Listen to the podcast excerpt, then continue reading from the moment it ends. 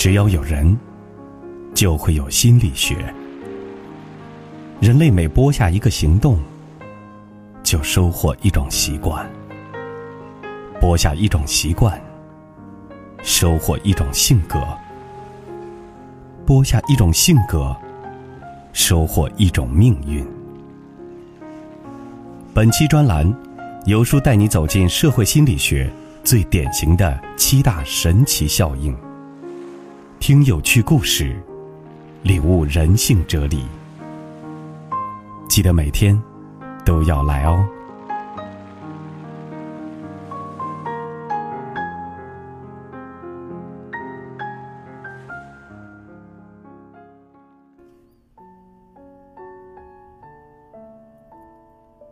人活在这个世界上，最重要的还是做自己。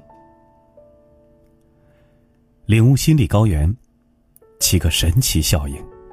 不是所有的付出都有回报。今天，我们跟大家分享德西效应。生而为人，我很抱歉。这是电影《被嫌弃的松子的一生》当中的经典台词。松子原本是一位受过高等教育的优雅的高中老师。为了得到恋人的重视，他不断的。以卑微的姿态去讨好对方，用身体，用爱，用尊严，却始终得不到对方的珍惜。最终，把自己从原本的阳光大道逼到了无路可退的境地，最终以悲剧收场。松子的故事告诉我们：我是一个没有尊严的人，我放弃了我的全部。只为你而活的讯息时，他也不会从别人那里获得应有的尊严。巫启贤有这样的一首歌，这样唱道：“爱那么重，爱那么痛。为何爱的重反而痛？因为你爱的越多，对方越觉得你不重要。”知乎上也有一个同样的问题。为什么付出越多，反而越受伤害？有个高赞回答是这么说的：“因为你付出越多，牺牲越大，对方就越觉得理所应当。”这恰恰与心理学上的德西效应不谋而合。德西效应是指在所有关系里。单方面一味的付出，不但得不到预期的回报，还会让对方感到理所应当。但在现实中，义无反顾付出的人不在少数。这是为什么呢？克里斯多福·梦在亲密关系当中有这样一句名言：“牺牲者，培养放纵者。”在亲密关系中，牺牲心态就是为了你，我愿意付出我所有的一切，但结果往往造就出放纵者。前几天有一则新闻刷爆了朋友圈，一位二十二岁的大学生，留学两年，败家两百万，成为家里的巨婴。归其原因，就是因为父母早年离婚，觉得对不起孩子。而父亲就想着用物质作为交换，一味的满足孩子在物质上的要求，作为弥补。而孩子呢，在父母的委曲求全当中，愈发觉得父母亏欠他的，愈发觉得父母的付出理所应当。慢慢的，孩子就变成了巨婴。无论是时间还是金钱，挥霍起来。毫不手软，不但荒废了学业，更是荒废了自己的人生。看似问题都出自于巨婴，辛苦的父母是受害者，实则父母才是最本质的催化剂。类似的，我曾经有个大学同学，家庭条件一般的他，却想要什么，父母就给他买什么，甚至上学期间都给他买了车。同学毕业之后，由于找不到理想的工作，一直靠父母接济，眼看着混到二十大几了，该结婚了，父母咬咬牙又给他买了房。结果找到的老婆也是个啃老族，就这样，小两口婚后一直啃老，无所事事，吃喝都是老人做好了送到家里。即便如此，老人也不多说什么，觉得这一辈子不就是为了孩子吗？而实际上，这样培养出来的放纵者，他过得也并不开心。那些希望以牺牲自我换取孩子快乐的父母，很有可能会牺牲掉自己的孩子。中国老龄科研中心统计，在城市里，我国有百分之六十五以上的家庭存在老养小的现象，有百分之三十左右的成年人依靠父母为其支出部分甚至是全部的生活费。有太多溺爱孩子的家长，养出了无法自立的巨婴。巨婴们对自己的现状会感到痛苦，但是无能为力，因为他们已经丧失了自救的斗志和能力。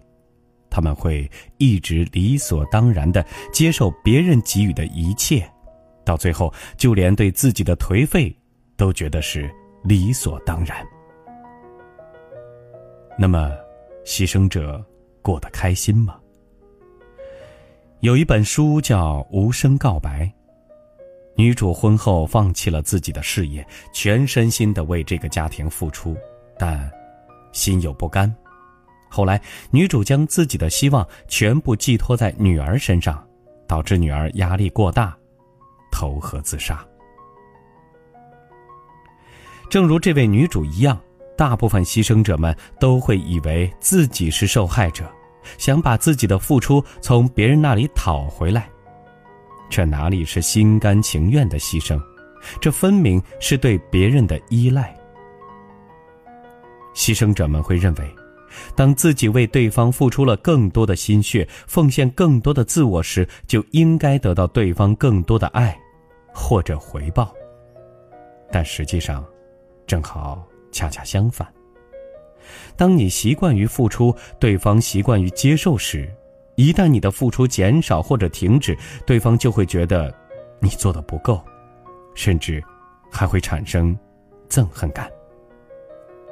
好友西西曾经是位职场白领，有孩子之后做起了家庭主妇，从此是起早贪黑，陪读陪优，风雨无阻。好友也没有什么其他的要求，就希望老公能够加倍对她好，希望孩子用更好的成绩来回报她。结果，没想到几年时间，跟老公的争吵越来越多，孩子的成绩也是越来越差。好友很崩溃，带着孩子去看心理医生。医生分析，原来妈妈的这种一味付出的心态，并不是爱，而是对家人的依赖。她把自己期待的幸福全部都投射到了孩子和老公身上。有依赖，才会对对方有更高的要求。德国情感医生艾娃在《爱自己和谁结婚都一样》当中说过这样的话：“你的幸福掌握在你自己手中，请将寻找爱的触角伸向自己的世界。”幸福是一种能力，本就优秀的西西有足够的能力让自己获得幸福。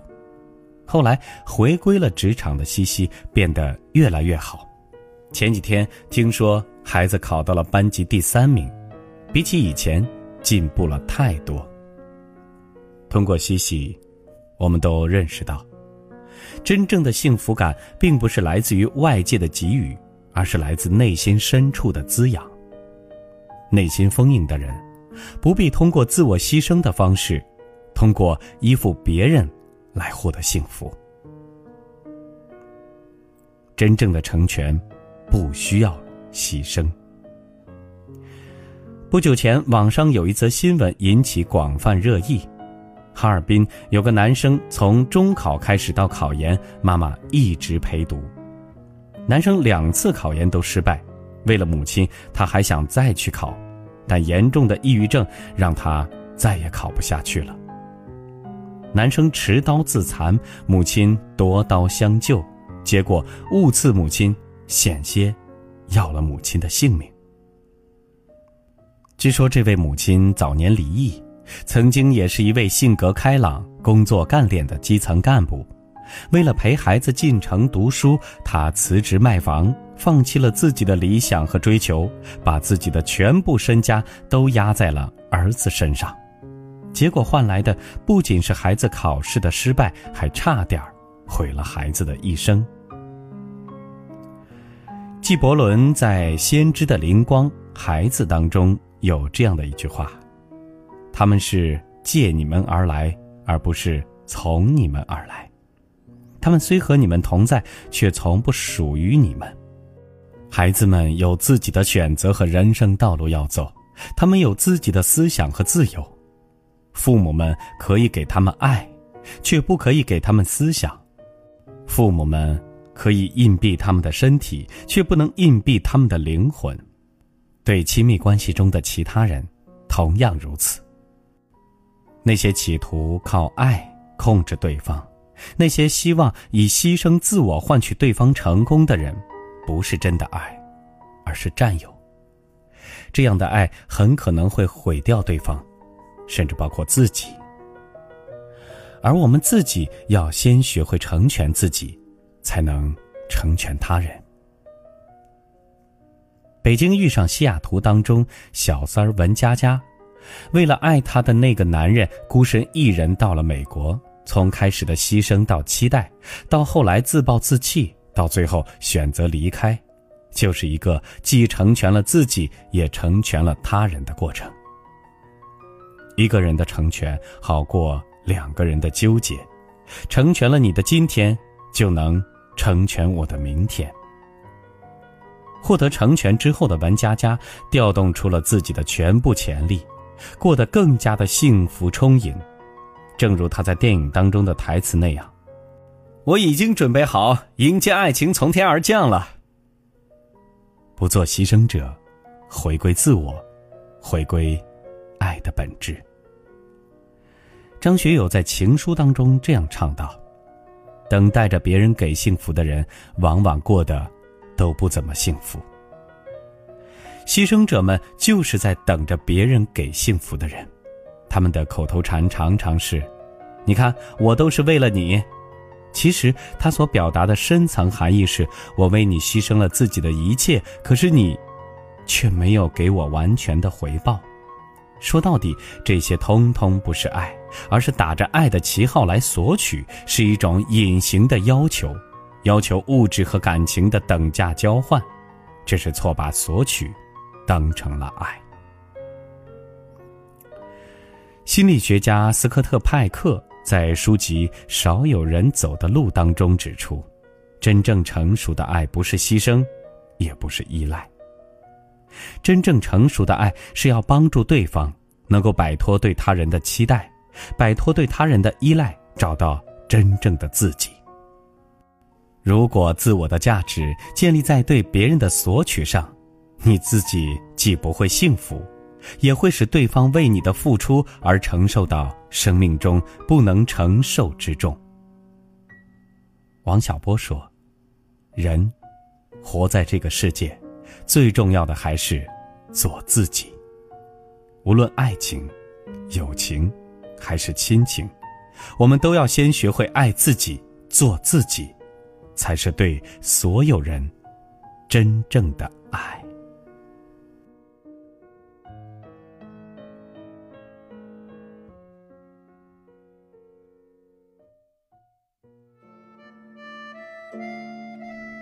卡伦霍尼说。当一个人完全受制于理想自我，并由他的指引时，他们就总会以“应该是什么”来支配自己的思想。他们生活在无数的“应该”下，与现在渐行渐远。但人生最重要的就是放弃理想化，而从真实自我中发展自己。今天的专栏，你领悟到新的哲理了吗？专栏为你点亮星辰，你为专栏点亮好看。喜欢专栏的朋友，下拉至文末的右下角，点亮好看。今天的专栏到这里告一段落，明天还有更加精彩的故事等着你。有书专栏，每天与你不见不散。